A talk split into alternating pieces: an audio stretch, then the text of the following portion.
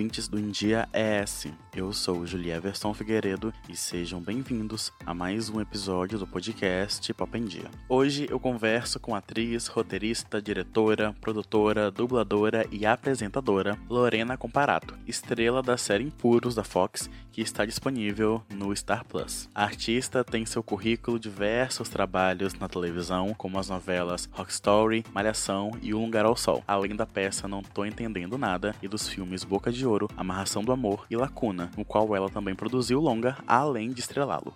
Para o Papo em Dia, Lorena falou sobre sua carreira, seus trabalhos recentes e muito mais. Oi, galera do Pop em Dia, aqui é Lorena Comparato e é um prazer estar com vocês hoje. Lorena Comparato, para começar, eu gostaria de saber sobre a sua relação com a arte. Desde sempre você quis ser artista? Então, minha relação com a arte é incrível, maravilhosa, é diária, é eterna. Eu sempre quis ser artista, sempre soube que eu queria ser atriz, né? Desde os três anos de idade eu brincava com a minha mãe que eu queria entrar dentro da televisão e eu perguntava para ela como que entrava ali dentro. E a minha mãe, que é Leila Mendes, é uma super fonoaudióloga, especializada em sotaques e preparação de atores. Também trabalha com jornalismo jornalistas, políticos, enfim, dezenas de outras profissões. E meu pai é um roteirista, que é o Duck Comparato, que ele foi médico por muito tempo e migrou para o roteiro e ficou muito famoso no mercado por ter escrito um manual de como escrever roteiro, que é o livro da criação ao roteiro. Enfim, eu tenho muita dádiva de ser da família que eu sou, muitos privilégios, né? Minha irmã também é atriz, Bianca Comparato, minha outra irmã também muito artista, acabou de lançar um livro incrível de poema e prosa, que é o Buquê de Unhas e Dentes, que é a Fabiana Comparato. Então eu tenho muito orgulho assim de, de ter uma vida, uma família, uma vibração artística muito forte assim. E eu sinto que os meus pais, eles sempre enfatizaram enfatizaram muito a importância da gente estudar, a importância da gente ter cultura. O dinheiro que eles tinham, eles investiam na nossa educação sempre. Então, isso acho que é uma coisa que, que eu carrego comigo sempre, até hoje, e é o tipo de coisa que eles dizem que nunca ninguém vai conseguir tirar de mim. E é isso, então acho que a minha relação com a arte é, é a minha vida. Em seus trabalhos, você sempre dá vida a personagens de mulheres fortes e com uma mensagem importante para passar. Qual a importância de representar papéis como esses para você? Então, então, eu sempre faço personagens, né, dou vida a, a, mulheres muito fortes. Acho que isso. Eu sempre digo que na minha profissão tem que ter um, uma pitada de sorte. Então, realmente existe um, uma pitada de sorte né, em todos os personagens que eu pego, que eu consigo fazer nessa vida. Mas a partir do momento que eu consegui ter esse privilégio de escolher certas personagens, eu tenho um desenho aí de carreira que é uma mulher forte atrás da outra. E eu acho que isso é realmente muito importante. Eu acho que para mim o peso maior de fazer essas personagens justamente é de comunicar com a população, de comunicar com o mundo e com o nosso país, de que mulheres fortes existem, mulheres fortes precisam ser respeitadas, têm histórias próprias, não dependem apenas das histórias dos homens que vivem ao redor delas, né? Eu acho que cada mulher forte que eu já já dei vida para, né, tem a sua história e a sua especialidade, assim. E acho que 而。Isso é muito importante, né? Ter personagens lindas e especiais, cada uma do seu jeitinho. Então, seja a Vanessa de Rock Story, né? Que era apaixonada pela chefe, mas no fundo, no fundo, só queria ser amada, queria uma namorada. Ou a Jayce do Impuros, que, que é uma mãe solteira, que se apaixona por um cara que é traficante, o que, que ela vai fazer, né? E agora, assim, na expectativa da Glaucia, que é personagem que é uma cantora sertaneja. Então, acho que é muito importante ter essas mulheres com, com independência de vida mesmo para fortalecer as mulheres que, que me assistem. E também eu acho que conquistar um pouco os homens e qualquer pessoa, na verdade, não binária, que assiste ali aquela, aquela personagem para inspirar ou identificar ou mudar a vida daquela pessoa de certa forma. Eu sempre quis fazer personagens que mudassem a vida das pessoas pro bem. E eu espero que seja isso que esteja acontecendo. quais os maiores desafios e preconceitos que você já enfrentou sendo uma artista mulher numa indústria que, mesmo com certos avanços, ainda é muito machista? Olha, os desafios são muitos. Acho que eu, por ser uma mulher branca, né? Eu acho que eu tenho mais privilégios que outras mulheres, né? Que são diferentes de mim. Mas acho que os maiores desafios são sempre os mesmos para para muitas, assim. É, eu não sinto na pele muitas coisas que várias colegas minhas sentem, né? E eu fico de coração partido que ainda passem por muito racismo, transfobia. São realmente coisas que eu fico, assim, dilacerada, que mulheres ainda precisam passar por isso. Mas eu acho que para mim os maiores assim desafios que preconceitos que eu já tive, acho que sempre recaem em assédio, diferença em alguns tratamentos assim. Eu acho que seja o financeiro ou de regalias ou alguma coisa assim. É, de uma maneira geral, assim, eu sinto que tem uma diferenciação. Tem um, um clássico que a gente chama de passada de pano, né? É, e não que meus colegas não se esforcem, não que meus colegas não trabalhem muito, porque eu acho que meus colegas trabalham muito, mas é uma coisa quase que sutil às vezes, e às vezes não é sutil, é bem brutal e evidente, mas que existe um, um, um tratamento diferenciado. É, e eu fico assim de coração partido.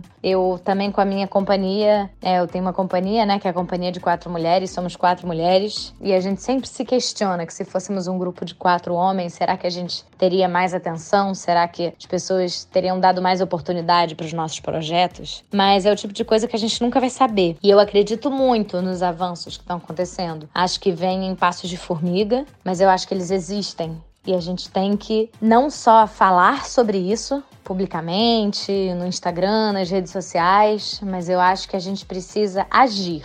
Não adianta nada a gente falar, falar, falar e na hora de atuar ou de botar a mão na massa não fazer nada. Eu sou muito a favor da gente fazer coisas para mudar o ambiente que a gente vive, para mudar o mercado de trabalho. E eu acho que a gente tem essa força dentro da gente. Em 2022, você será uma das protagonistas da série Rensga Hits da Globoplay, que deve estrear em breve. E eu queria saber como foi se preparar para esse papel? O que você pode adiantar para a gente dessa série e quais as suas expectativas com esse projeto? Então, Rensga Hits da Globoplay, né? Essa série que, nossa, a gente está com uma expectativa muito positiva para esse ano de 2022. É, eu vivo a que é uma cantora sertaneja, né? Nossa, a preparação foi intensa. Fizemos um mês aí de preparação de aula de canto, de aula de prosódia. Fomos morar em Goiânia, né? É, três meses. A galera pôde acompanhar um pouquinho tudo pela internet, pelas minhas redes sociais. É,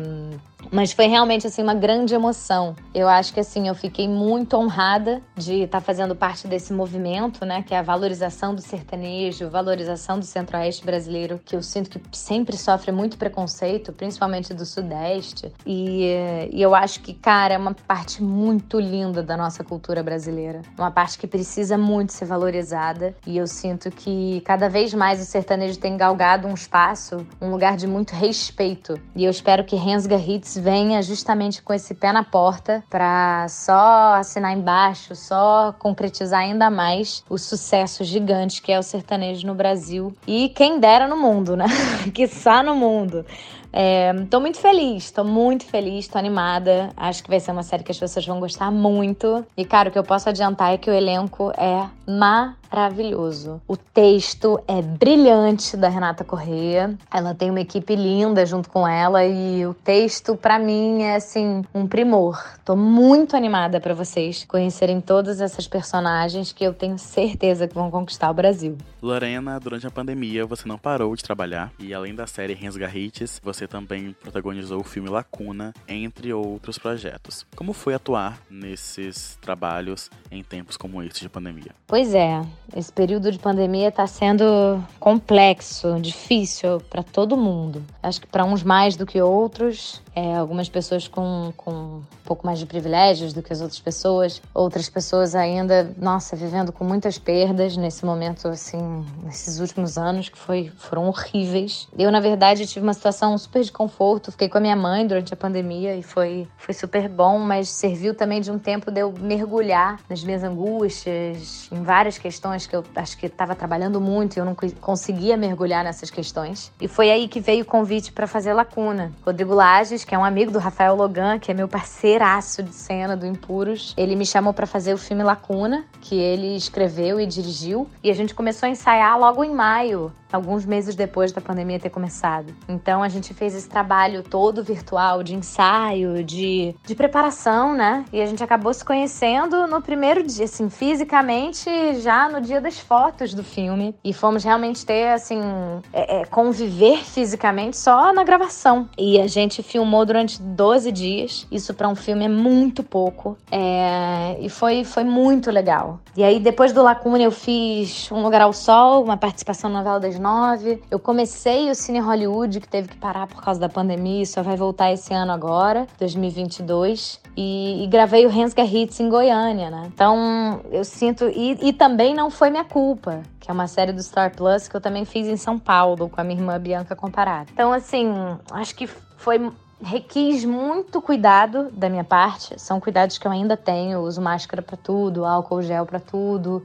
Mesmo quando liberam, mesmo quando as coisas amenizam, eu tenho, eu, eu continuo com os meus cuidados assim. E eu acho que foi foi difícil trabalhar durante esse período porque, né, eu acho que ninguém estava muito bem psicologicamente falando, mas ao mesmo tempo trabalhar foi muito bom porque me deu um norte me deu um, um, um, agito assim na vida. E eu acho que quando, quando eu fiquei muito tempo parado, acho que eu fiquei um pouco pior, assim, emocionalmente falando, psicologicamente falando. Então, para mim, eu acho que como eu amo muito o que eu faço, eu acho que trabalhar é sempre um alívio. Mas nesses tempos de pandemia, trabalhar fica assim, dá um pouquinho de medo.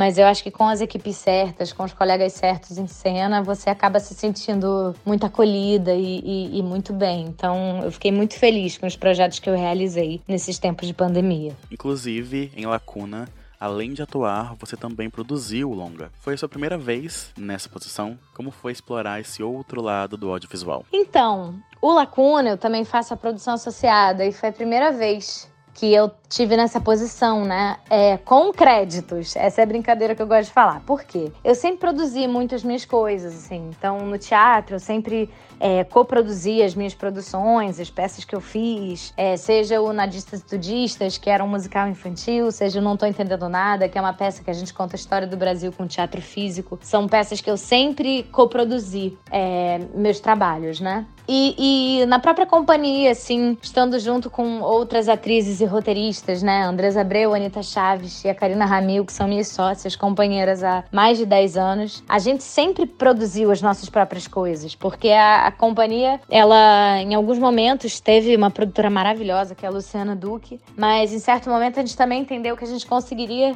é, se produzir e isso foi muito interessante, assim, ver esse movimento de que a gente conseguia essa, essa autonomia. E eu acho que eu fui ganhando espaço também nos trabalhos que eu fui fazendo, que eu fui entendendo que eu chego como atriz mas eu falo muito dos projetos. Eu gosto muito de interferir em certas estruturas, em escolhas do projeto. E chega um certo momento que você cansa de fazer isso sem receber crédito. Então, acho que foi a primeira vez assim que eu me coloquei, que eu falei, olha, os projetos que eu faço, que eu sou convidada assim, tipo do zero, né? Eu, eu gostaria muito de entrar como produtora associada e é muito bom. Esse olhar, eu tenho sempre esse olhar de fora dos projetos que eu faço. Então, eu gosto mesmo de entrar, de, de poder ajudar a decidir porque acaba que vira uma parte de mim, uma parte da minha vida muito grande. Então, foi realmente um grande prazer, assim, entrar como produtora associada. E eu acho que eu tô até hoje, assim, colhendo excelentes frutos e eu espero que tenha sido só o começo. Lorena, para encerrar, você poderia deixar uma mensagem aqui para o público do Em Dia ES? Galera do Pop em Dia, foi um prazer enorme estar aqui com vocês. Queria mandar um beijo para todo mundo, equipe toda e todos os ouvintes de Em Dia ES. Foi um prazer estar aqui com vocês e conversar um pouco mais sobre o que é ser atriz, né? Essa carreira tão doida e tão apaixonante de ser artista. E eu convido todo mundo a me seguir nas minhas redes sociais e acompanhar um pouco mais do meu dia a dia como artista. Obrigada pelo carinho. Um beijo enorme, cuidem-se muito. Muito obrigado, Lorena, pela entrevista. E por hoje é isso, pessoal. Agradeço a atenção de vocês. Eu vou ficando por aqui, mas vocês sabem que podem continuar acompanhando os outros conteúdos no India ES no site, endiaes.com.br ou nas redes sociais, é só buscar por arroba endiaes. Até a próxima. Tchau!